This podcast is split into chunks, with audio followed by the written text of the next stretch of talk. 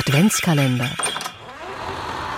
Ich bin Wiebke Poromka und ich bin Redakteurin im Büchermarkt. Ich verschenke in diesem Jahr Matrix von Lauren Groff. Diese Geschichte von Marie, einer unehelichen Königstochter aus dem 12. Jahrhundert, verstoßen aus ihrer englischen Heimat, die ist weit mehr als ein historischer Roman. Was für eine eindrückliche, eigensinnige Frau, diese Marie.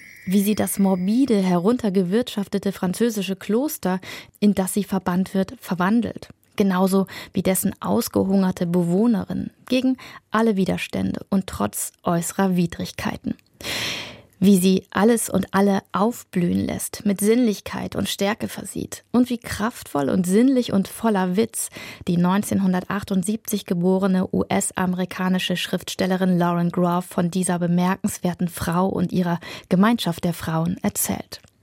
Groffs Figur hat übrigens ein historisches Vorbild, Marie de France, die erste überlieferte Dichterin in französischer Sprache. Matrix von Lauren Groff schenke ich meiner Tochter.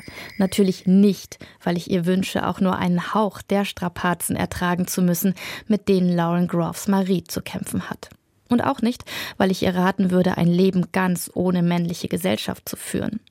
Schenken werde ich es ihr, weil dieser Roman eine weibliche Utopie entwirft, vollends ohne Ideologie und Programmatik. Stattdessen sind es das Vertrauen in die eigene Intuition und die Bedürfnisse des eigenen Körpers, die Marie den Weg zum selbstbestimmten Leben weisen. Und lesen soll meine Tochter diesen Roman natürlich nicht zuletzt deshalb, weil er zeigt, wie Sprache, wie Literatur die Wirklichkeit verwandeln kann. Matrix von Lauren Groff ist im Klassenverlag erschienen und aus dem Englischen übersetzt hat den Roman Stephanie Jacobs.